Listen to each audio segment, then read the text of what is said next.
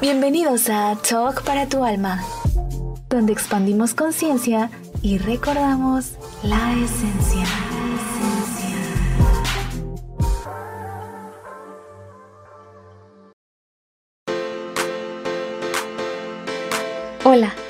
Nos encontramos de nuevo en este espacio para compartir reflexiones que nos hagan expandir conciencia. Y en esta ocasión entrevisté a la psicóloga Rosy Calvo para hablar sobre feminismo. Abordamos conceptos como machismo, perspectiva de género, todo esto de manera sencilla para que puedan formar su propio criterio sobre este tema y ver de qué forma el feminismo puede aportarnos como sociedad.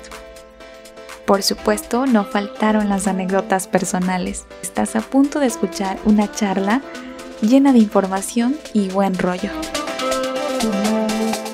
Hola, ¿qué tal? Bienvenidos a un episodio más de Talk para tu alma. Mi nombre es Sheila Ignacio y como siempre estoy muy contenta de estar en un episodio más y acompañada sobre todo. Me encanta tener invitados y en esta ocasión yo creo que es un momento muy especial porque vamos a hablar de un tema que, está en boga, un tema bastante popular, que todos hemos escuchado y visto en redes sociales, en las noticias, en los últimos meses y años, que es el feminismo, pero vamos a estar hablando de estos conceptos que, que hemos escuchado y que a veces ni podemos usar muy bien, como el patriarcado, el Y bueno, ¿qué tenemos que ver tanto los hombres como las mujeres eh, en este tema? Eh, pues que es un fenómeno social también, o sea, nos incluye a todos, aunque queramos hacernos para un ladito, nos incluye a todos. Y bueno, mi acompañante en esta ocasión es Rosy Calvo. Em, ella es licenciada en psicología por la Facultad de Estudios Superiores de Iztacala, de la UNAM. Es maestra también en psicología en la residencia en terapia familiar. Bueno, actualmente estudia la maestría en educación con orientación en innovación y tecnología educativa en la Universidad del Valle de México y también pertenece al colectivo de estudios de género del Sistema de Educación Abierta y Educación a Distancia de la UNAM PES Iztacala. Actualmente también es profesora aquí en, el sistema de educación a distancia de, la FESISTA Cala. Y bueno, eh, también es terapeuta individual, terapeuta de pareja y familiar en consulta privada. Bueno, también da clases en la VM, en Campus Lomas, eh, como psicóloga. Y también ha participado, por ejemplo, en la escritura del, del libro La terapia sistémica y la comunidad LGTB. Yo a Rosy la conocí, eh, de hecho, como maestra, eh, fue mi maestra en el sistema de a distancia de la UNAM. No sé si ya lo he mencionado por aquí en el podcast, pero actualmente estudio la carrera de psicología justamente en la UNAM. Y bueno, ya, vamos a darle la palabra a Rosy. ¿Cómo estás, Rosy? Hola Sheila, bien, bien, pues muchas gracias, eh, muy contenta porque pues de hecho es eh, es bonito, ¿no? Saber que comienzas a hacer proyectos de este tipo con ex estudiantes que ya eh, también en su momento, ya tal cual, cuando egreses seremos colegas. Siempre es bonito hacer proyectos así. Me ha pasado muchas veces que digo, ah, voy a hacer un proyecto con una estudiante, ¿no? Con un estudiante y luego, ah, ya es, ya es colega, ¿no? Ya es egresado, ya es egresada y eh, he hecho muchos, muchos proyectos así y es muy, pero muy bonito. Sí, ¿verdad? Porque como que primero estás en un ambiente, pero después en ese, en ese ambiente salen como relaciones, personas, amistades, y estás en otro ambiente con esas personas. Así es. Muy padre.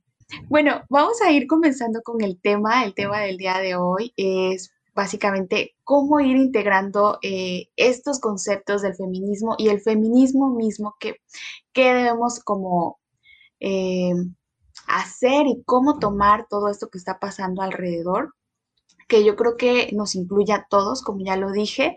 Vamos a empezar, Rosy, definiendo o conceptualizando qué es el feminismo para que las personas vayan adentrándose en este tema. Bueno, primeramente me gustaría resaltar que trataré de hacer los conceptos lo más sencillo que se puedan, Sí, por inclusive favor. este, no voy a agarrar mis citas y no, no, no, son inclusive definiciones tal cual que yo he ido como incorporando porque pues em, sobre todo en el ámbito docente son términos del que refiero constantemente precisamente en el acompañamiento, en la guía de las y los chicos que estudian, que se están formando como psicólogos y psicólogas. Haré conceptos muy, muy sencillos. Eh, sé que nos escucha eh, mucho, mucho tipo de personas, a lo mejor personas que conocen ya mucho el tema, personas que pues, realmente no tienen ni siquiera alguna noción, alguna aproximación o un poquito. Entonces, sí, quiero aclarar que son definiciones que yo las haré muy sencillas y que inclusive con mis propias palabras, ¿no? Entonces, el Vale. feminismo, número uno, pues es un movimiento social, político, eh, evidentemente por parte de las mujeres. Por ese simple hecho, no podemos decir que hay hombres feministas, ¿no? U hombres feministas, porque el feminismo es un movimiento político, social, por parte de las mujeres, ¿no? Que evidentemente dicen, ay, es que está de moda, no, no está de moda, ya lleva este, aproximadamente cuatro siglos este movimiento, estamos hablando desde la primera ola, entonces no, no es un movimiento reciente, ¿no? Y muchos de los logros, de los, de, de los alcances que tenemos las mujeres, pues es gracias a esas famosas olas del feminismo, gracias a que mujeres, pues ya tiene varios siglos que comenzaron a alzar la voz, y, e inclusive sus revuelos eran rebeldes, o sea, la, la mujer que lucha por sus derechos siempre es la rebelde, no es como de, ay, pues obviamente desde la, desde la sumisión, desde el silencio, pues no se logra nada. Y eh, pues ya, ya llevamos, ya hay varios, ya hay muchos años, ¿no? Ya hay muchos siglos que a este, este trabajo. Pero bien, entonces el feminismo es un movimiento político y social por parte de las mujeres y es político, o sea, es muy importante que entendamos que es político, por eso se habla que inclusive la vida privada es pública. Lo que nosotros podamos pensar que lo más privado, ¿no? Es que esto es muy, muy privado, ¿no? No sé, mi intimidad, mi vida sexual, esto es muy privado. Los problemas que tengo en familia son muy privados. Estos problemas de autoestima son privados. Para el feminismo, todo lo privado es público. Se tiene que poner sobre la mesa porque tiene que ver con la manera en cómo se han organizado las sociedades. Eh, ahora bien, el feminismo está súper de la mano de lo que conocemos como la perspectiva de género. Eh, y la perspectiva de género pues tiene que ver con la denuncia, o sea, es una denuncia, escucha la palabra, es fuerte, ¿no? O sea, es una denuncia de todas las opresiones que han vivido las mujeres por parte de los hombres. Y en adición a la denuncia, también tiene una serie de propuestas para que mujeres y hombres pues puedan tener eh, relaciones donde no existan privilegios. O sea, si yo tengo un privilegio, si yo como hombre tengo un privilegio, pues significa que hay un otro que no lo tiene y que está en una situación hay una desfavorable opresión, ¿no? hay una opresión. Entonces, no, o sea, no se trata de vivir con privilegios y que las mujeres de repente tienen uno que otro beneficio. Las mujeres no tenemos privilegios, llegamos a tener algunos beneficios. Eh, no se trata de que, ok, de que existan privilegios, se trata de que vivamos en unas, en sociedades, porque este es, a- a- aparte es un tema mundial, o sea, no es solamente de México, ¿no? Mundialmente vivamos en un margen de derechos humanos donde las mujeres y los hombres tengamos las mismas oportunidades de desarrollo y de crecimiento integral en un entorno fuera de todo tipo de violencias. Eso es la perspectiva de género. Ahora bien, no ahorita, actualmente, no estamos en condiciones igualitarias. Estamos hablando de medidas equitativas. Equitativas es, hay un género, que son las, este, son las mujeres, hay un género que, este, que ha estado oprimido, ¿no? Que ha sido transgredido en sus derechos humanos. Entonces tenemos que llevar a cabo una serie de medidas, como una serie de escaloncitos, para que entonces ya podamos hablar de igualdad. No, eh, hay muchas personas que dicen, ah, pero quieres, ah, quieres una relación igualitaria, ¿verdad? Ah, pero quieren igualdad. Espérame, es que en realidad todavía ni siquiera hemos alcanzado condiciones igualitarias. Necesitamos una serie de medidas equitativas para que entonces ya podamos hablar desde la igualdad. Y la perspectiva de género tiene que ver mucho con la teoría de género. eh, todos los, las, las los que nos escuchan, en caso de que estén estudiando alguna licenciatura, alguna ingeniería, que ya sean profesionistas, pues en, la, en su formación profesional vieron teorías. Y teorías sabemos que es como una, es como la formulación, ¿no? A través de un método de una serie de conocimientos que guían las experiencias humanas. Bueno, pues de igual manera hablamos de una teoría de género y como cualquier otra teoría tiene que ver con la investigación, tiene que ver con la generación de hipótesis, con estas hipótesis que se ponen a prueba a través de una metodología eh, que bien puede ser cuantitativa, bien puede ser cualitativa, con la finalidad pues ir construyendo conocimiento. Entonces, hablamos de que el feminismo está relacionado con la perspectiva de género y con la teoría de género. Hay mucha investigación, mucha investigación. Si ustedes ahorita se van a Google académico, pues van a encontrar mucha investigación feminista. Entonces no es como que nos sacamos de la manga las cosas, ¿eh? ya hay, eh, ya hay tiempo, ya hay siglos, estamos hablando de siglos de esta lucha, de una vida de derechos, y estamos hablando que se genera investigación. Esto se los comento ya como para terminar este comentario, este, Sheila, y que, y, que, y, que, y que sigamos conversando. Esto se los comento porque, por ejemplo, yo quiero comentarles que si me he encontrado particularmente con hombres que pues saben que yo soy, yo soy académica, yo soy docente feminista, y sin una pizca de conocimiento sobre el feminismo, se atreven a cuestionarlo, se atreven a criticarlo, que también es sumamente machista, o sea, conozco, o sea, sí se dan cuenta de la gravedad, conozco una mujer que sé que es, es docente, es académica, que pertenece a una colectiva, que está súper adentrada a estos temas, y yo sin una pizca de lectura, sin una pizca de reflexión, sin una pizca de lo que llamamos de construcción, es el colmo del machismo. Es más, tiene que ver como desprestigiar a una mujer que sabe, ¿no? O sea, una, eh, es como de, no, no, no, tú tienes que seguir siendo tonta, ¿no? Y tú tienes que seguir siendo, dudando de lo que dices y de lo que haces. Eh, tengan mucho cuidado porque, bueno, yo la verdad es que soy, por salud mental, muchas veces yo ya ni leo ni contesto muchos, muchos comentarios, pero luego veo las publicaciones que principalmente los hombres hacen a publicaciones que son aparte institutos, universidades, centros que se dedican a este tema del feminismo y se atreven a hacer comentarios de lo peor. Y es el colmo del machismo, o sea, cuestionar a un movimiento que viene inclusive desde una teoría de género. Qué grave es. Pero bueno, Sheila, continuemos. Sí, justamente como dices, o sea, ya hay tantos estudios, ya hay teoría, y en esto fíjate que quisiera profundizar un poquito. Para las personas que que quizá pues no están tan familiarizadas con, investigación o teorías, etcétera. O sea, ¿desde, ¿desde qué años, desde qué tiempos viene también la teoría? Y, en, qué nos, en qué nos ayuda en este aspecto, o sea, sí, como para cuestiones un poquito más prácticas.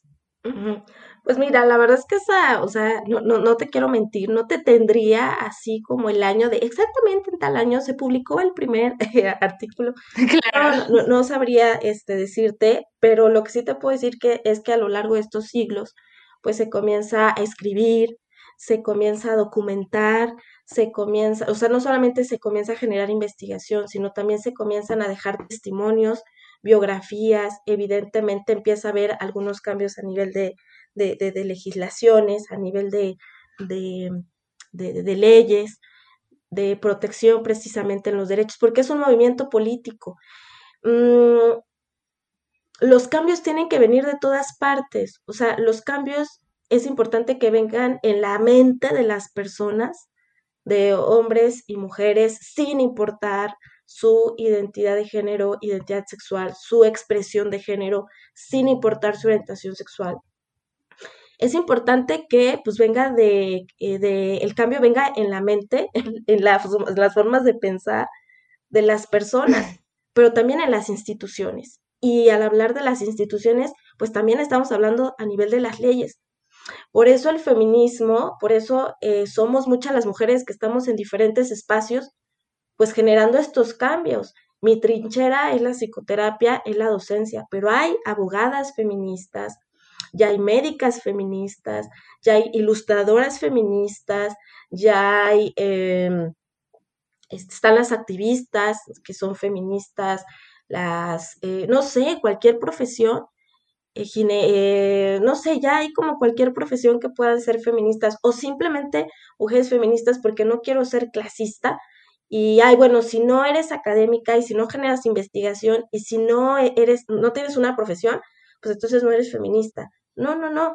Hay muchas mujeres que sencillamente comienzan a cuestionar y comienzan a denunciar estas opresiones de género y comienzan a deconstruir este asunto de qué es la feminidad y qué es la masculinidad. Mm, no todas las feministas hacen investigación, ¿no? No todas las feministas son, eh, este, no, no, no, porque si no esto sería, sería clasista, sería segregarnos entre las propias mujeres. Las feministas estamos así como de diferentes, somos de, estamos en diferentes ámbitos, de diferentes, eh, de diferentes formas, y eso es, es muy valioso. Y hay algo muy importante que quiero resaltar. Cuando uno se dice feminista, pues vas a estar en la lupa. Yo antes decía, ay, es que me interesan los estudios de género. Es que estoy en el ámbito de la perspectiva de género. Pero cuando uno, uno asume una postura política, porque es asumir una postura política de decir, sí, soy docente, soy psicóloga feminista, soy feminista, en ese momento la gente te va a tener en la mira. Te van a criticar, te van a tratar de hacer sentir mal, te van a eh, pues sobre todo eso, ¿no? Te van a criticar, te van a juzgar, te van a... Eh, cualquier cosa que hagas la, van a desprestigiar. Y ay, es que las feminazis, y es que, eh, ay, no, no, casi, casi así de cruz, cruz. Pues somos las brujas, de, somos las, las brujas, por supuesto que somos las brujas. Sí, somos las malignas, somos las brujas, somos las rebeldes, somos, pues sí, ¿y qué creen? querido auditorio, a mucha honra, a mucha honra, porque este, pues eso queremos. No somos, no, obviamente no estamos asumiendo el rol de calladita y de sumisa. Estamos en contra del deber ser patriarcal de las mujeres y parte del deber ser de las mujeres es pues calladita y sumisa y a, a todos sí lo que dicen los hombres pues no, obviamente a mucha honra somos las rebeldes y somos las, no somos las calladitas. Y nuestra voz es la voz de todas las mujeres, o sea, mi trabajo no es para mí, mi voz es para todas, para todas las, las mujeres. Sin embargo, o sea, tal y como les decía, la perspectiva de género es, eh, es proponer una serie de cambios para las mujeres y los hombres, ¿no? O sea, necesitamos que las mujeres y los hombres deconstruyan su forma de vivir, de elegir eh, su rol femenino o masculino. O podemos irnos a cosas como más complicadas, que es el, rollo queer, ¿no? Donde hablamos de que eh, simplemente ir más allá de los géneros, ¿no? O sea, no todo el tiempo estar diciendo, esto es femenino o esto es masculino, esto es femenino o esto es masculino. Por el simple hecho de ser personas, sin importar nuestras diferencias biológicas, no tenemos derecho a una vida digna, como yo les decía, una vida eh, con las mismas oportunidades, una vida digna, una vida fuera de todo tipo de violencias. Pero bueno. Antes que se me vaya la idea, regresando un poco a, creo que era parte de la primera respuesta, se, se me quedó bastante esto de que decías que las mujeres no tienen privilegios, sino que tienen beneficios. ¿Cómo podrías ejemplificar eso para irnos ya más como a lo práctico, a las personas que estén escuchando digan, bueno, esto yo lo he vivido o esto yo lo he hecho? Sí, em, yo tengo el beneficio de tener una licenciatura y una maestría. Tengo ese beneficio. ¿Por qué? Ajá. Tengo ese beneficio porque pues es algo que he logrado, ¿no? De manera, digamos que le trae algo positivo a mi vida. Son, son escalones que tengo, la licenciatura y la maestría. Pero el camino ha estado lleno de piedritas. No sé si ustedes han visto en las redes sociales estas imágenes donde el camino hacia los hombres es, es sin obstáculos y la mujer para lograr un, ciertos estudios o cierto puesto y le ponen así un, montón de trabas, ¿no? Pues desde ahí, desde ahí, o sea, uno podría decir, ay, bueno, eh, este, pues yo tengo una, una, una licenciatura y tengo una maestría, estoy estudiando otra pero el camino ha estado, pero tremendo, porque para empezar yo fui madre adolescente, entonces imagínense a tus 18 años terminar la prepa y estudiar una licenciatura y estudiar una maestría y estudiar otra y todos los todos los comentarios que hay alrededor de una madre adolescente, o sea, todos los comentarios que me he tenido que tragar durante mi hija está por cumplir 22 años desde, ah, bueno, pero es que tú ya te divertiste, ah, bueno, pero es que tú ya te la pasaste bien en tu adolescencia, este, el, juzgar de si soy buena madre, de si soy mala madre, ¿no? Hoy que estamos grabando. Y que, ajá, y que quisiera hacer un, un, hincapié. O sea, si tú volteas a ver al otro, al hombre, o sea, no pasan esas, e, e, esos comportamientos de la sociedad hacia el hombre. Entonces, es lo que quiero ir como haciendo visible también eh, en este episodio para que vaya, se den cuenta. Sí, justo, o sea, creo que justo este, Sheila, cuando tú dices, y eso no ocurre con los hombres, por eso hablamos de que puedo tener ciertos beneficios y ciertos, y los hombres pues tienen privilegios a la mujer le cuesta mucho trabajo llegar a, llegar a algo, ¿no? Llegar a la solvencia económica, a una carrera universitaria, a un posgrado, a crecer, desarrollarse económicamente, laboralmente. Eh, le cuesta, eh, o sea, el camino está lleno de piedritas. Entonces, cuando uno lo alcanza, uno no puede decir, ¡ah! ¡Qué fácil estuvo! Es un privilegio, es, pues tengo ciertos beneficios, pero el camino estuvo tremendo y el camino no fue justo o sea, mi camino no fue eh, el mismo o parecido, similar al de la mayoría de los hombres. Este, sí le quiero dar crédito intelectual a una, a una querida colega que ojalá escuche esto cuando ya se llama Alba. Y ella fue la que un día, de hecho, me dijo, no, no, no, Rosy, espera, estábamos debatiendo sobre estos temas feministas. Y ella me, me decía, ¿no? ¿Por qué no hablamos de privilegios y hablamos de beneficios? Y yo estuve totalmente de acuerdo con lo que ella me argumentó, que a su vez se lo dijo otra mujer feminista. Y dije, sí, estoy de acuerdo, no se trata de privilegios, tenemos ciertos beneficios. Acabo de leer, bueno, estoy leyendo recientemente el libro, eh, pues, reciente de Marcela Lagarde, escrito en el en tiempos de pandemia en el 2020. Y ella habla que las mujeres pues todavía no gozamos de una libertad, todavía no, no gozamos de estas relaciones igualitarias, sigue siendo una utopía para las mujeres esto, pero habla de que hay algunas mujeres que tenemos como aproximaciones a estas utopías y para mí es eso, ay, de repente, de repente sí yo me siento súper libre y soberana de mi vida y, y, digo, ay, me siento, ay, no, me siento este, eh, como una pizquita de libertad. Y ya cuando salgo y tengo que salir con mi silbato de seguridad o con mi gas pimienta y decir, es muy tarde, me voy a regresar, digo, eh, probé, eso. probé un poquito, o sea, como estoy totalmente de acuerdo con lo que dice Marcela Lagarde, las mujeres a veces tenemos estos momentos de utopía, de libertad y de condiciones diferentes, pero, pero no, la verdad es que no es así. Qué triste. Así es. Sí, sabes que, de hecho, yo quería dar ese ejemplo porque una vez platicando, este, eh, de este acoso que uno, bueno, una como mujer vive en las calles a, pues, diario. Este, me, decía justamente la otra persona, que de hecho era un hombre y me decía, no, pues fíjate que sí, o sea, es, es, es una situación dura, difícil para las mujeres, porque me decía, yo cuando me he visto para salir, o sea, no me pongo a pensar si me van a ver o si me van a chiflar, no me pongo a pensar, ay, esta ropa va a provocar, no, o sea, me pongo la ropa y ya salgo. O no me pongo a pensar la hora, ¿no? O sea, que, ay, no, en ya esta hora me encuentro a, tal persona en la esquina que, me acosa cuando paso por ahí. O sea, y todo eso sí lo pensamos las mujeres. Y tú dices, ay, qué triste, o sea, eso todos los días pensar. Porque e, es triste, o sea, incluso hasta aceptarlo me da tristeza de que cuando escojo mi ropa me pongo a pensar en qué ambiente voy a estar, con qué personas, este, y obviamente pues la medida de mi ropa.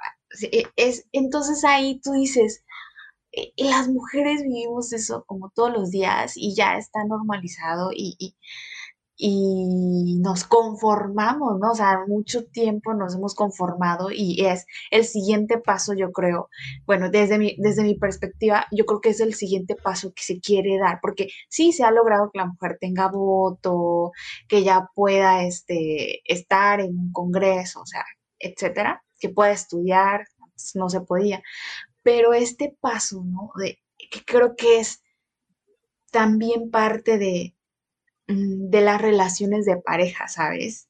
O sea, de, las relaciones, o sea, es como bastante íntimo y por eso te entiendo también la parte que dices tú que es íntimo, pero lo íntimo es político, lo privado es político, porque es justamente parte de la vida, o sea, eh, vestirme es parte de mi vida personal, ¿no? Pero, pero ¿qué tiene que ver con, la calle, con lo que voy a vivir allá afuera? Exactamente. Sí, y hay algo que les quiero comentar. Todos los tipos de violencias, pues es muy grave, que es la, eh, el feminicidio es un tipo de violencia, la violencia física, la violencia psicológica, la violencia económica, la violencia patrimonial, la, la violencia ginecobstétrica, la violencia institucional. O sea, todas las, las violencias son, son muy graves. Y no es como que, ah, ya logramos algo y ahora estamos buscando otra cosa. Es que no se ha logrado del todo. O sea, uno podría decir, ay, las mujeres ya tienen mayor acceso a la educación, no todas. O sea, muchas mujeres siguen sin tener acceso a la educación y eh, yo se los comento. Mm, yo, por ejemplo, pues como comentó Sheila al inicio, yo soy profesora en la licenciatura en psicología en la UNAM y en una escuela privada, ¿no? Y ya llevo muchos años así de manera, de manera ininterrumpida trabajando. Y la carrera de psicología es una carrera que le estudian principalmente mujeres, predominantemente mujeres. Y los que ejercen y los que estudian un posgrado son los pocos hombres que le estudian. ¿Por qué? Porque las mujeres estudian y es mucho, muy sencillo que abandonen el proyecto académico y por supuesto económico de su carrera, ¿no? Decir, pues trabajo un tiempo y ya después me tengo mis hijos, mis hijas, y pues ya, y él muy fácilmente me dice, si él tiene, sobre todo cuando tiene solvencia económica, a veces ni así te lo dicen, ¿no? No, pues yo, yo, dedícate a trabajar con estar en la casa, mm, porque no, error, ¿no? Ni siquiera lo ven como un trabajo. Yo te mantengo, yo, yo veo por los gastos. Ay, para lo que ganas, ¿vas a descuidar a nuestros hijos? Los estás descuidando, por lo que ganas, pues mejor quédate en casa. No, mira, quédate los, los primeros años de, de los niños, que es cuando necesitan completamente a su madre y ya después trabajas. Pues a los seis, a los siete años, dime si te van a querer contratar y qué sueldo te van a querer dar. Mira, y trabaja, échate unas consultitas para que traigas para tus chicles, y, pero no descuides a mis hijos y obviamente está implícito, no me descuides a mí. Eh, o yo inclusive he escuchado hombres que le dicen a las mujeres, ¿cuánto ganas? Yo te lo doy, yo te lo doy y quédate en casa con nuestros hijos. O este rollo romántico, que es mucho del Día de las Madres, ¿no? Que las mujeres pues nos den la madre. Es, eh, es que una, un hijo puede no estar con el padre, pero la madre, Santa Madrecita, eh, ay, estas frases son súper patriarcales, ¿no? Madrecita, la mujer como, como todo. Es más, súper magnificar el Día de las Madres es machista. Déjenme decirles. O sea, magnificarlo y decir, oh, ¿Así? ¿Ah, ¿Por qué? Claro, porque es posicionar a la mujer como la única o principal responsable de los hijos. Ah, de los Escuchen los, sí, escuchen los discursos. Y, y, así, ¿no? Y aparte super cursis en, en, en, los medios de comunicación, la cancioncita cursi y así la lagrimita y madrecita santa, ¿no? Y es que sin las mujeres, ¿qué sería de nosotros? Y, no, no, no. ¿Por qué? Porque cuando magnifican el Día de las Madres es, yo soy mamá, ¿no? Y yo, pues sí, al ratito me voy a reunir con mi mamá y, y al ratito, este, mi, voy a, eh, pues voy a estar un ratito con mi hija y y aparte con este tema de la pandemia fue organizarnos súper bien, hacer como la mini tanda de las visitas y tener con mucho cuidado con el cubrebocas y tener mucho cuidado con la sana distancia, todo. Pero bueno, más allá de la pandemia, es Pues sí, obviamente sí, sí lo festejo, sí lo celebro, sí me gusta que mi hija me festeje y me celebre, pero no es así como de, ay, es el día más, pero más especial de todo el año. Importante. El importante porque sí, no, inclusive este día tengo muy, muy presente, ¿no? Y siempre digo, ay, este, hijo del patriarcado, el, el, progenitor de mi hija, que a seis a tres meses antes de parir, pues se fue, ¿no? O sea, se hizo güey. Yo durante 22 años he salido así, este, pues así con un montón de obstáculos, materné sola. Y entonces la verdad es que tampoco es de sí, sí soy una fregona porque sola saqué adelante a mi hija. No es de festejarse, ¿eh? O sea, no es de festejarse. No es de festejarse, fue una injusticia, fue una injusticia que un hombre no se haga responsable de su paternidad y que entonces las mujeres tengamos que maternar sola. No es una gracia, no es de magnificar, es una injusticia. Y eh, yo lo que les diría es, pues sí, está bien que celebremos, así como pues a mí me encanta celebrar mis cumpleaños, me encanta celebrar, o sea, está bien que celebremos, pero hay que tener mucho cuidado, porque si ya le ponemos el toque paternal, los regalos, ¿no? Los regalos donde todo es para que, órale, mi reina, síguele sirviendo, ¿no? Síguete dedicando al hogar, síguete de... La plancha. Sí, no, no, no, no. No, por favor, hay que ver, hay que, hay que ver qué nos regalamos, hay que tener mucho cuidado este día de las, este día de las madres. Eh, no sé, no sé si se puede identificar, Sheila, cuando ya toca ya este toque, esta textura eh, patriarcal, el día de las madres. Sí, sí, ya, ya, ya, sí tienes eh, razón. Y fíjate que, sí, justo, de hecho en los regalos se puede notar. Sí. o sea, nunca se te ocurriría regalarle una plancha a un hombre, ¿no? O sea, ahora que lo pienso, sí, a ver, yo le regalaré una plancha. No, nunca. sí. Hay que, hay, que ver qué regalamos, ¿no? Este, a mí, eh, pues, no sé, este, un, un, librito también estaría padre. Hay un librito de feminismo para que nos comenzamos a liberar las mujeres sí, oye, y fíjate que ya, ya, ya vamos a ir finalizando, pero yo justo quisiera que hablemos de el feminismo, el, no, más que nada el machismo. O sea, también abordar ese concepto y me interesa porque siento que a veces eh, las mujeres, este, pues no todas son feministas, em, no todas tienen una postura y a veces las mujeres estamos perpetuando también tener eh, cierto rol en la sociedad, estamos perpetuando ciertos comportamientos de los hombres hacia nosotras mismas. Entonces, ¿qué nos puedes decir del machismo y de cómo las mujeres también perpetuamos pues estas actitudes? Mm, qué bueno que dices esto. O sea, el, el, machismo, que ahorita voy a explicar un poquito qué es, el machismo está en hombres y mujeres.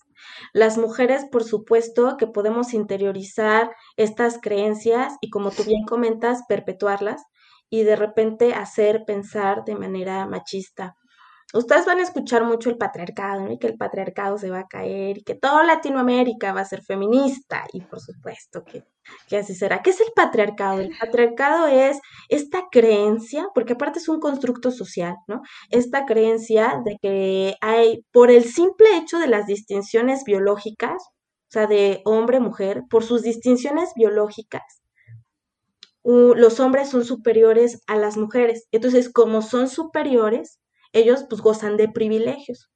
Primer privilegio que tuvieron los hombres fue la vida pública. Eh, y las mujeres es, pues tú te puedes quedar en la casa. Tú, como, como este comentario machista que les acabo de comentar, a ver, ¿cuánto ganas? Yo te lo pago y órale, quédate en la casa para que me sirvas a mí y a tus hijos. Eh, no, hombre, y me quisiera hacer un paréntesis aquí porque lo he visto, o sea, no negocias ni siquiera cuestión de dinero. Estás negociando tu, pues tu carrera profesional, estás negociando tu propia vida, porque, o sea, sí, o sea, me ha tocado ver, o sea, tiempo después terminas eh, en un divorcio y tú te dedicaste siempre a, pues, a tus hijos que yo no pienso que esté ni mal ni bien, no, no se trata de eso, sino que este es un negocio con, tu, con, con algo muy íntimo, o sea, lo que tú quieres hacer con tu vida, o sea, imagínate, o sea, solo tú eres responsable y te están como como condicionando. Y ya luego pasan los años y, y, pues no le dedicaste ya tiempo a lo que tú querías de cierta forma con, con tu vida profesional, con, pues sí, y entonces te pierdes muchas oportunidades, o sea, y, mientras tanto la otra persona, pues sí, sigue teniendo, eh, pues escala en, su, en puestos, en su trabajo, y tú pues vas a empezar de cero después de muchos años de, matrimonio. Pero esto es, o sea, déjenme decirles que tristemente, em, pues todas las mujeres que están aquí no se van a salvar de ese dilema. Eh, las mujeres que no son profesionistas, pues este dilema de trabajar y de dedicarte al hogar. Y si trabajas, pues es doble jornada, ¿no? El trabajo de lo que te dediques puede ser un trabajo profesional o no profesional y la casa. Y el mismo dilema pues va a ser con las mujeres. O sea, eh, ¿por qué? Porque la sociedad no está hecha para que la mujer pueda maternar y pueda desarrollarse profesional, académica y económicamente no está hecho para eso. No. Entonces, todas las mujeres que estamos acá, eh, pues vamos a pasar o ya pasamos o pasaremos por ese dilema. Y aparte, pues la culpa. Todo el tiempo, o sea, hoy sí, mamacita santa, pero todo el año es viendo que hacemos mal, ¿no? Y sí, ay, que es, en, en, todas las, en todas las familias, también el patriarcado, o sea, tiene que ver con esto de cómo las mujeres están saturadas de actividades, porque eh, es una chamba estar sirviendo a los otros, pues obviamente podemos encontrar que de lo, que lo que más se le critica a la mujer es estas mujeres que de repente son dominantes, de mal carácter, explosivas, y se piensa que es porque son mujeres por su condición biológica, ¿no? O sea, ya nada más porque nacimos con vagina, ya tenemos que ser así. Es todo un sistema patriarcal. O sea, si de repente las mujeres estamos saturadas de actividades, ya sea la, o sea, el cuidado de los otros, es un trabajo muy desgastante. Y si lo combinamos aparte con el trabajo, digamos, formal, sea profesional o no profesional, o sea, ¿cómo queremos cumplir con este deber ser de los comerciales que es ridículo? Donde la mujer, ay, todo lo hace así con una sonrisa encantadora de, ay, voy a barrer, voy a trapear, ay, voy a estar con los niños, le voy a hacer su sopita al, al esposo. No, es muy, es, es, es muy cruel esta parte del patriarcado. O sea, yo he tenido compañeras de trabajo estudiosas con posgrados y es, llego a las nueve de la noche a mi casa y me aviento la jornada de los niños y todavía me encuentro con una suegra que me dice, este, ya llegó tu esposo, este, ¿por qué no le das de comer? Dios mío. Y que el hombre todavía sí, y que el hombre todavía, y que el hombre todavía sigue diciendo, trabaje o no trabaje la mujer. Todavía dice, ok, ¿no? Este, le voy a, le voy a empezar a entrar a las, a, las labores de la casa, ¿eh? Valórame, valórame, porque estoy entrando a las labores de la casa, ¿eh? Este, porque yo en mi casa yo no era así, ¿no? Yo no o se sienten súper orgullosos de, no, yo sí soy colaborativo porque a mí en mi casa mi mamá me decía, pues hijo, hazte tus cosas. Entonces ya, pero tiene una fecha de caducidad, o sea, sí se tiene una fecha de caducidad. Hay muchas mujeres que sí trabaja, sí gana tu dinero, sí, este, goza de ciertas, de ciertos beneficios, pero en el momento en que son madres es así de, a ver, ya chiquita, bájale a tus estudios, bájale a trabajar tanto tiempo, bájale a tu tren, ¿no? Porque lo más importante es tu familia. Y esto no sucede con los hombres. O sea, esto no sucede con los hombres. Los hombres con o sin hijos pueden eh, tener una, seguir con su trayectoria eh, laboral, sea o no profesional, insisto que sí, hay muchos problemas económicos, eh, sí, sabemos que existen muchos problemas económicos, pero si está complicada la cosa económicamente para los hombres, mucho, mucho más para las, las mujeres. Y bueno, eso es el patriarcado. Entonces, por estas diferencias biológicas, se ha creído que los hombres son superiores a las mujeres y por eso los hombres están capacitados para llevar a cabo pues las funciones públicas, las, las funciones inclusive digamos importantes. Y esta creencia pues se la han, se la, han interiorizado también las mujeres. O sea, hay mujeres que efectivamente, eh, digo, a lo mejor no, no, no lo dicen como yo lo estoy diciendo, pero en sus acciones, en su pensar, pues es sí, ¿no? O sea, por mi condición de ser mujer, estoy en una condición desfavorable.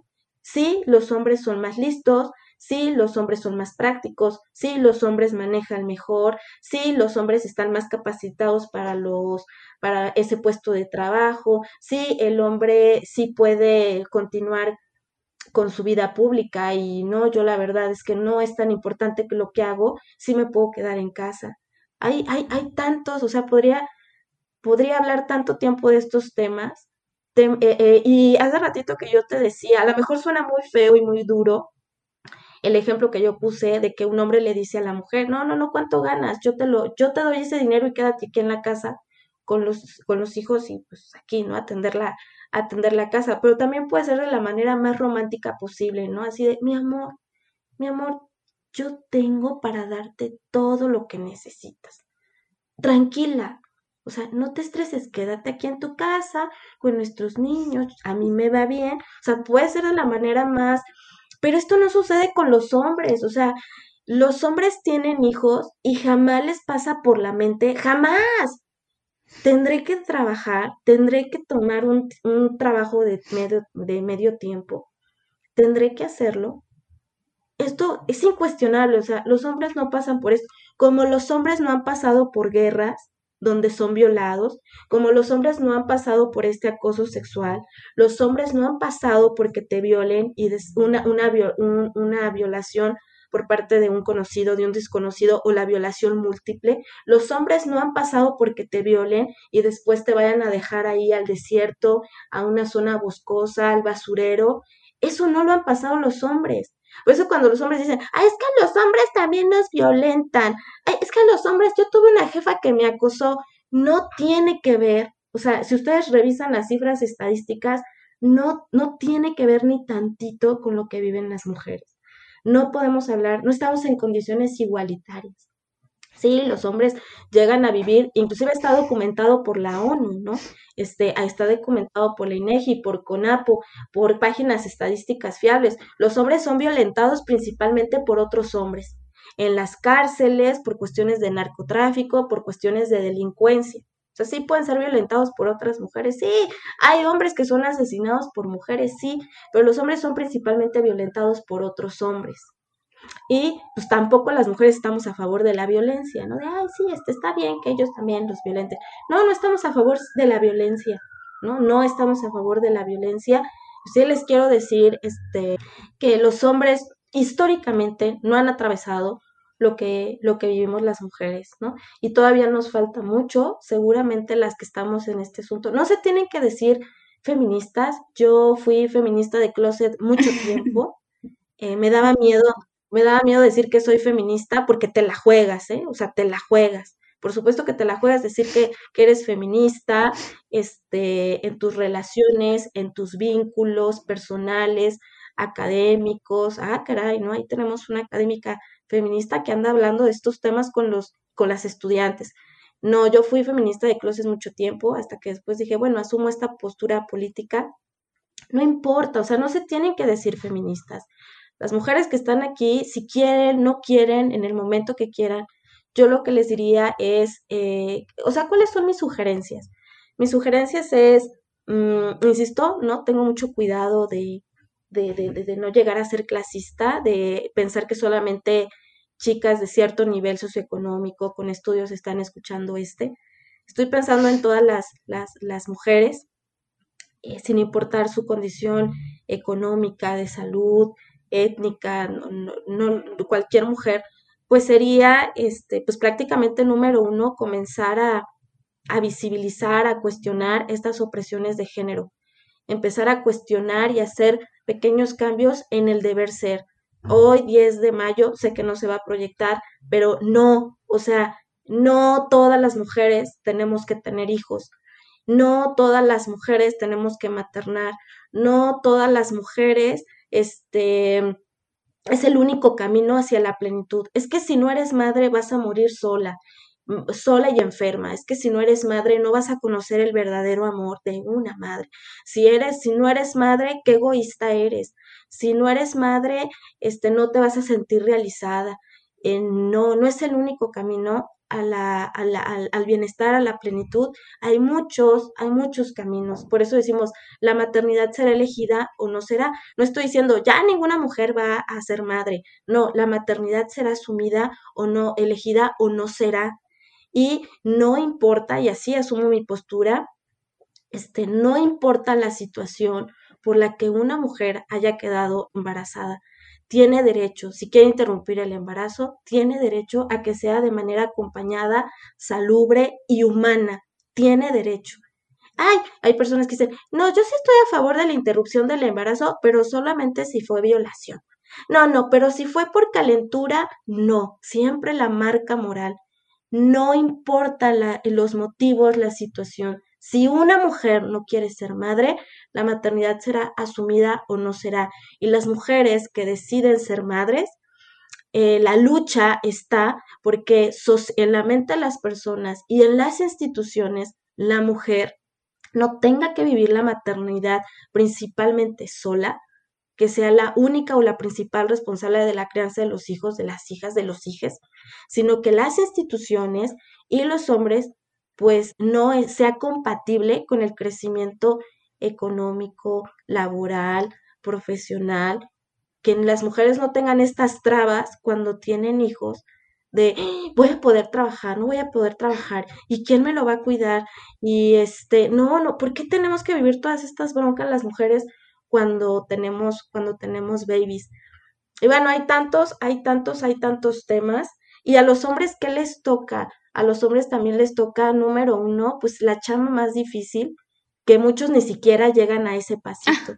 O sea, yo de verdad he escuchado hombres que defienden y defienden, ¿cuál privilegio? Yo no tengo privilegios. Ay, ¿cuál es? Número uno, el más difícil es ver sus privilegios. Número dos, eh, dejarlos, o sea, empezar a dejarlos y vivir y buscar los derechos. Y dejarlos está tremendo porque, pues imagínate, es algo gozoso tener estos privilegios.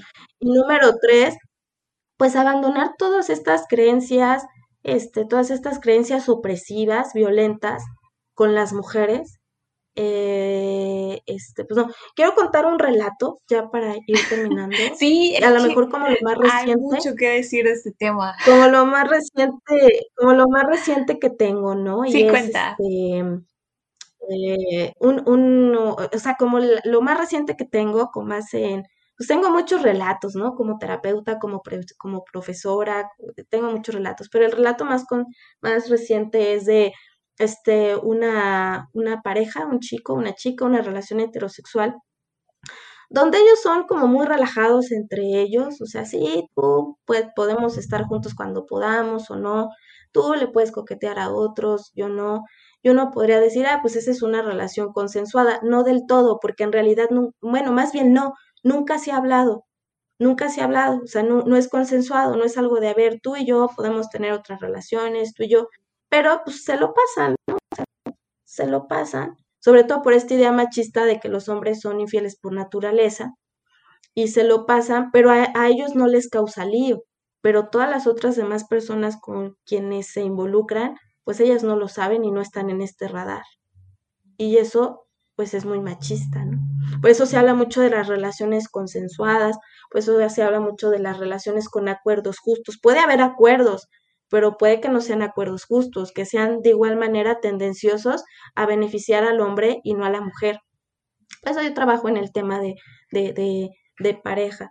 Y bueno, ya cuando lo único que sí les puedo decir es que cuando uno está en el asunto feminista, ¿qué es lo primero que ves? Pues los machismos, es lo primero que ves en mujeres, en, en hombres, pero aunque las mujeres son machistas, eh, no, ellas no obtienen privilegios, o sea, una mujer machista no... Solo como no que ayuda a que tenga privilegios. No, exacto, o sea, les, sí, sí, más bien, sí, más bien, más bien.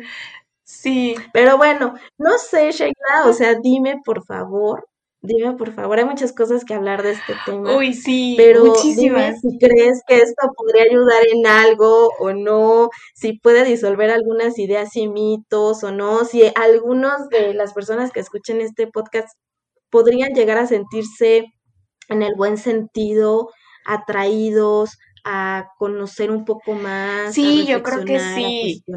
Sí, de hecho justo el, elegí hablar de este tema porque hay muchos conceptos que no tenemos bien claros y solamente como que nos quedamos con la perspectiva que nos muestra el medio de comunicación, el noticiero, las redes.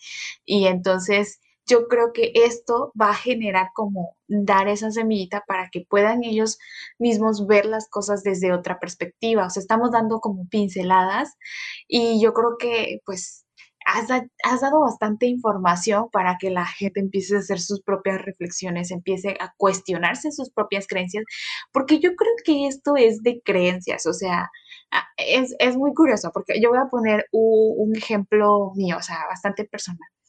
Ah, haz de cuenta, yo crecí con un hermano mayor, entonces yo considero que mi madre no es, no es como esas típicas madres que, que, que te obligan a hacer las tareas del hogar para el, para el, hermano, porque esto sucede mucho. Lávale la ropa a tu hermano, este, plánchale, eh, hazle comida, hazle esto y es lo otro. Entonces, digamos, yo sentía que yo no, pues yo no, yo no perpetuaba el machismo, porque pues yo dije, bueno, pues si en mi casa yo crecí con un hermano y a mi hermano pues yo nunca le, di ningún privilegio de, de, estarle haciendo cosas, pues yo no soy machista, yo no estoy, o sea, sabes, vivía así como, no, pues yo, yo, yo estoy libre de eso. En la utopía de la libertad que dice Marcela Lagarde, Ajá. Y, ya, y ya luego empezaron como que muchas eh, eh, marchas de feminismo y a mí me llamaba la atención, yo decía, bueno, y este, ¿y de qué trata esto, no? Y así como que, este, de hecho creo que sigo en esa búsqueda y también por eso hice esta entrevista, porque fíjate que yo me llegué a enojar de que, de que hicieran muchos, eh, pues, destrozos en cuanto a los monumentos. O sea, al principio yo me llegué a molestar, porque, sabes, yo soy comunicóloga eh, de mi primera profesión, de mi primera licenciatura, entonces me fastidia que, o sea, como hay algo que me fastidiaba, que en, en las marchas, eh, vamos, así lo voy a poner. Yo estaba a favor de las marchas pacíficas y no de las marchas violentas, porque desde mi rol como, pues vamos a poner comunicóloga, o sea, nunca ejerció el periodismo, pero desde este rol, o sea, ponerme desde esta perspectiva, mi perspectiva era como que sí, libre expresión, o sea, exprésense, pero, o sea, hay que mantener un orden, porque ya sabes, o sea, también lo políticamente este, correcto, o sea, también como que si hay que hacer las cosas bien, ¿no? Ajá, porque era, bueno, mi perspectiva, no digo que todos los comunicólogos sean así, pero pues yo desde mi perspectiva, o sea, la que yo había apropiado, yo decía, está bien que se expresen, pero que sean pacíficos. Entonces, y yo así, no, yo soy libre de machismos. Pero ya luego yo empecé a hacer reflexiones más, más largas acerca de mi papel como mujer y de mi papel, más que nada me sirvió hacer la reflexión de mi rol en la sociedad y, en mis grupos de amigos y en mis grupos, o sea, y en mis relaciones de pareja, etcétera, etcétera. Y pues ya fui descubriendo estos, creo que se llama un micromachismo, no, los, no lo sé, pero o sea, así como el machismo que está escondido, no, no, no lo alcanzas a ver tanto y, y bueno, empecé a ver como cosas que le pasaban a personas a mi alrededor, que yo decía, ¿por qué ella tiene que hacer esto y por qué él no? Entonces yo ahí empezaba a cuestionar y sí, o sea, yo crecí no sirviendo como a un, a un hombre este, exactamente, pero sí tenía una madre que me decía, este, o sea, no te pongas esa ropa, no me prohibía, pero o sea, ya sabes, es que se preocupan de que te acosen, se preocupan de que te vayan a violar. Y entonces, sí, o sea, yo empecé a hacer un, recuento de todas estas cosas y, mi madre no me obligaba a servir a un hombre, pero, o sea, sí me decía, cuídate porque si vas, este, ahí pues se te marca tal cosa, ¿no? Es, ese tipo de cosas, o sea, por poner ejemplos. Estar cuidando a las mujeres que se nos marque el calzón, ¿no? Así, ay, se me marca el de abuelita, el del bikini, el de la tanga, todo el tiempo, o sea, no podemos ser, hacer lo que se nos plazca porque este, el acoso, el acoso, el acoso desde las secundarias de que se ponían los chicos el, el, espejito o estaban viendo que pasabas por el barandal, o sea, tremendo, ¿no? O desde que las niñas son chiquitas de mami, cierra tus piernitas. eh, mami, este, ponte esto, o sea, qué horrible, ¿no? Qué horrible que tú, ¿a poco los hombres han vivido eso de, de esto? Pues sí. no, han vivido. ¿Y luego qué pasó, Sheila? Perdón que te interrumpí.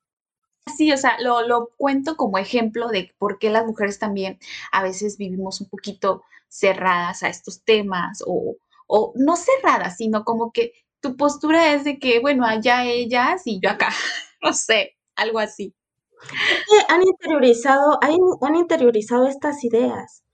Eh, el otro día, cuando un hombre dice, es que, porque lo dicen principalmente los hombres, aunque lo dicen las mujeres, es que las mujeres son las que educan a los machistas. Otro comentario machista, ¿no? Así, ya, ya no digas nada porque todo lo que ya se ha usado en tu contra, casi. Es una idea machista, ¿sí la ven? O sea, a la mujer también hay que responsabilizarla del machismo de los hombres, ¿no? Pues es que las que educan son las mujeres, por eso hay machistas. Y todo el tiempo, o sea, vean, escuchen los discursos y todo el tiempo es así como, bueno, ya, a ver ahora qué le buscamos a las a las mujeres. Este, ay, es que el machismo no se reduce solamente a este asunto de servir. Hay muchas, por eso les digo, este espacio me limita. El deber ser bellas, el deber ser a este, jóvenes, el deber ser delgadas, delgadas, pero como así, como, como con buena figura, ¿no? El deber ser ahora también hay una super exigencia que todo lo que hagas, pues tienes que ser eh, buena y hacerlo bien, eso también, este asunto como de perfección. El, ahora se busca que la mujer sea independiente, que gane bien, pero que también sea, eh, ahora los hombres le, me he encontrado que ahora los hombres dicen atenta, ¿no? Pero que sea atenta con los hombres, que sea hogareña, y una, esta super exigencia también es machista. El, el tema de eh, el, que lo máximo de una mujer pues es tener una pareja, el deber ser, ¿no? De si no, o sea, podrás tener muchas cosas, muchos logros, pero si no tienes hijos y o no tienes una pareja, pues ya también tu vida, tu vida no, no tiene como esa plenitud, ese valor, el deber ser madre. Y a mí, por ejemplo, yo hasta esa, esta experiencia también la viví. Yo tuve una hija, ¿no? Y después no quedó en que tengo una hija, es pues, ¿para, para cuándo el otro chamaco, no? La otra chamaca. Yo decía, pues ya tengo una hija, ¿no? Y luego hasta se me parecía tan irrespetuoso que la gente me preguntara para cuándo el otro hijo, cuando estaba, seguía maternando sola y ni siquiera tenía una pareja y las parejas que tuve ejercían algún tipo de violencia, ¿no? Pero bueno, este, y ya, y ya después, este, a cierta edad, y el hijo, o si tenía, andaba con, salía con alguien, o andaba, tenía pareja a un hombre que no tenía hijos, pues te va a pedir los hijos, ¿eh? Y le vas a tener que tener el hijo, porque tú ya tienes esa experiencia, pero no tiene esa experiencia y sería muy egoísta que no le des, que no le des, o sea, hasta escuchen el discurso, no le des, o sea, las mujeres tenemos que ir por la vida regalando hijos, regalando hijas. Yo viví la presión de aún maternando sola, aún siendo madre adolescente, se me seguía presionando de ¿y para cuándo el otro hijo, la otra hija? Muy del 10 de mayo, o sea, la mujer es eh, tener que estar en este asunto de deber ser de belleza, juventud, los hijos, servir o ahora ser súper exitosa en todo. Es un deber, un deber, un deber ser que en realidad a quien le trae cosas, eh, le trae privilegios. Aparte, todo esto, toda esta presión a las mujeres es para el privilegio de los hombres. O sea, si una mujer de repente se mantiene joven, se mantiene con los, o sea, como que atienda los estándares de belleza, en realidad es para que el hombre pueda tener el privilegio de tener ahí su cosificación hermosa o de traer su, de, ah, no, yo, muy hombre, muy machín, porque traigo una mujer que está muy guapa y ahí las andan presumiendo. O sea, aparte eso es, eso es terrible. Toda esta presión social hacia las mujeres es en privilegio de los hombres, no es para las mujeres, es en privilegio de los Y sabes también que me hizo darme cuenta que yo, bueno, al estudiar, al empezar a ser profesionista, al ejercer este rol en la sociedad, dije, empecé a observar también a mis contemporáneas y a las personas más grandes, mujeres, y yo dije, wow, las mujeres nos sentimos realizadas porque ya podemos tener una profesión y entonces la sociedad según ya avanzó porque ya las mujeres estudiamos, trabajamos, ganamos nuestro propio dinero. Pero hay una desigualdad enorme porque hay muchísima presión de que tienes que ser sí esa independiente profesionista, pues tienes que llegar a hacer un montón de cosas a tu casa. Entonces dije, Dios mío, solo nos pusimos doble carga. Entonces, ¿cuándo se va a terminar esa carga sobre la mujer? No, no, no, no las pusimos solas, ¿eh? O sea, no nos las pusimos solas. Nuevamente el sistema patriarcal no las puso.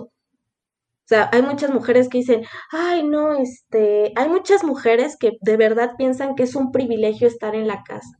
¿Por qué? Pues porque ven a las otras mujeres, ¿no? Que este, que nos partimos en la casa y aparte en el trabajo formal, o sea, en el trabajo de la casa y en el trabajo formal. Y por eso piensan que es un privilegio estar en casa, ¿no? Trabajar en casa. Eh, estar en casa nunca va a ser un privilegio. O sea, estar para los otros no es un privilegio. Y como tampoco es un privilegio que una mujer tenga solvencia económica a costa de partirse. Es que estas cosas no deberían de pasar. Por eso les digo, no nos los pusimos solas. Hay muchas mujeres que dicen, ay, no. Yo he conocido mujeres que ¡ah! me alerto tanto, ¿no? Porque escucho estos comentarios en todo tipo de mujeres no importa el estatus social, no importa el, nivel de estudios, no importa. O sea, yo he tenido mujeres, yo he tenido colegas que dicen, ay, entre risa y risa, ¿no? Ay, pues yo sí, o sea, mujeres que, que, que, son exitosas académicamente, que son estudiosas, y de repente te dicen, ay, pues yo la verdad si me encontrara una pareja que me dijera, salte a trabajar y te mantengo, ah, ¿no? O sea, pues ah, todavía me podré encontrar a esta edad un, un, este, ¿cómo le llaman? Daddy Sugar o estos cuatro. Sugar Daddy. eso te habla del, Sugar eso te habla del sueño de las mujeres de, en serio, eh, de, quiero detener tanta chinga que me doy. Es lo que te están tratando de decir. Porque si te dedicas al hogar es un tema. Y si te dedicas al hogar y aparte también sales al trabajo formal, es todo un tema. Pero eso no es, o sea, tampoco es culpa de las mujeres, es, es un tema de todo un sistema patriarcal que piensa que las mujeres, o sea, la vida de las mujeres se puede dominar. Te pueden decir que sí, que no. ¿Por qué? Porque es inferior, ¿no? Es inferior. Y les puedo poner muchos ejemplos de cómo cuando dicen, ay, es que todas las mujeres manejan mal. O sea, mensas, ¿no? Ay, vieja mensa, ve cómo maneja o sea, los hombres por su, solamente por su conducción de hombres manejan bien, o más bien ellos, eh, el otro día yo le daba un ejemplo a una alumna, ¿no? Yo tiene poco que manejo y pues sí me ha costado mucho trabajo, ¿no? Pero no porque sea mujer, sino porque yo apenas pude manejar a mis casi 40 años y cuando mi hermana tenía 16 años, a mi hermano ya le prestaban el carro y solamente se lo prestaban a él porque era hombre. Vaya, vaya. Obviamente a mi edad, mi hermano, a mi hermano, mi hermano a, mi edad tenía muchísimos años de manejar y yo obviamente pues iba a tener otras estrategias que yo no tuve. Y sí, yo, yo soy la clásica que a veces así va, ¿no? Agarrada y, y, manejando como la, la clásica mujer, pero porque estuve en desventaja, estuve en desventaja. Yo, pues hasta cierta edad pude empezar a manejar. No es que seamos mensas, estúpidas, tontas, torpes, porque somos mujeres, es porque hay todo un sistema que ha concedido el desarrollo de competencias, de habilidades, de a los hombres porque se cree que son hombres y que por su condición de ser hombres son superiores a las a las mujeres. Y es un trabajo de toda la vida. Por favor, chicos y chicas, y lo digo particularmente a los hombres no crean que de repente porque escuchan un podcast, porque van un diplomado, porque van un círculo de masculinidades, porque tienen cinco páginas de Facebook y de Instagram de masculinidades alternas, ya son feministas, feministas o aliados feministas, traidores del patriarcado. No, es un trabajo de toda la vida. La deconstrucción en hombres y mujeres es un trabajo de toda la vida. Eh, por eso yo les digo, es un trabajo que aparte vale la pena no abandonar, pero es un trabajo de toda, de toda la vida. Yo llevo en esto, yo comencé con mis estudios de las mujeres cuando eh, empecé a estudiar la universidad. estamos hablando que tenía 18, ahorita estoy por cumplir 40, ya es casi muy cercano mi cumpleaños. Llevo cerca de 20 años en este tema y no lo suelto, ¿no? No lo suelto, de repente sigo teniendo mis machismos cotidianos y de repente sigo, ay, me vi al espejo y, ay, me salió otra patita de gallo, ¿no? Todavía me gana esta presión de juventud, o sea, ay, ya se me salió, ya, ya se me infló mi lonja, ay, este, ya estoy gorda, que tiene que ver con esta presión social de cuerpo, a veces de repente a, lo mejor todavía, ay, ¿no? Como que me encuentro que estoy compitiendo con una mujer o que la critico o de repente me, me, me doy cuenta que estoy haciendo algo súper sumiso o que estoy dudando mucho en mí, que no me la creo y llevo 20 años en esto. Me declaro que toda mi vida voy a estar en este camino de deconstrucción. No crean que por un curso, un diplomado, un podcast, un Facebook Live ya, ya la hicieron. Es un trabajo de toda la vida. Y no es un trabajo solamente intelectual, porque no quiero, o sea, insisto, hay que tener mucho cuidado con el clasismo. Solamente una mujer estudiosa puede ser feminista. No, y sí, si yo me doy cuenta, ¿no? Que si las mujeres, tiene que ver con la interseccionalidad, hay diferentes cosas que cruzan, eh, que nos vuelven vulnerables al maltrato, a la violencia, y estas opresiones de género, las mujeres no las vivimos igual. O sea, no, la, no, es, no la vive de la misma manera una mujer indígena que una mujer en condición de, de pobreza extrema, que una mujer de clase media o de pobreza moderada, o una mujer con una clase social alta, una mujer morena, a una mujer alta, una mujer con rasgos redondos, a una mujer con rasgos afilados. O sea, aparte, aunque todas las mujeres vivimos la opresión de género, todavía se nos van sumando, digamos que circunstancias, situaciones que agravan estas violencias, estas opresiones, esta subordinación por masculina. Y bueno, yo creo que... Bueno, yo creo que... No sé, hemos, cerrando. Uf, sí, hemos hablado pues muchísimo este tema y hay todavía mucho que hablar. Yo te haría mil preguntas más, pero bueno, por cuestiones de tiempo creo que vamos a ir ya cerrando. Este, digo, hace media hora estábamos cerrando. pero te agradezco. Sí, perdóname, perdóname. Ah. Todos los micrófonos y me, me, me emociono me, emociono. No, no te preocupes. Yo creo que seguramente quienes escuchen esto van a, van a quedarse pensando, reflexionando, les va a generar este, pues esa curiosidad por lo menos. Eh, independientemente de que estén de acuerdo o no, pero que lo escuchen y que se les quede algo que, que les haga curiosear, por lo menos.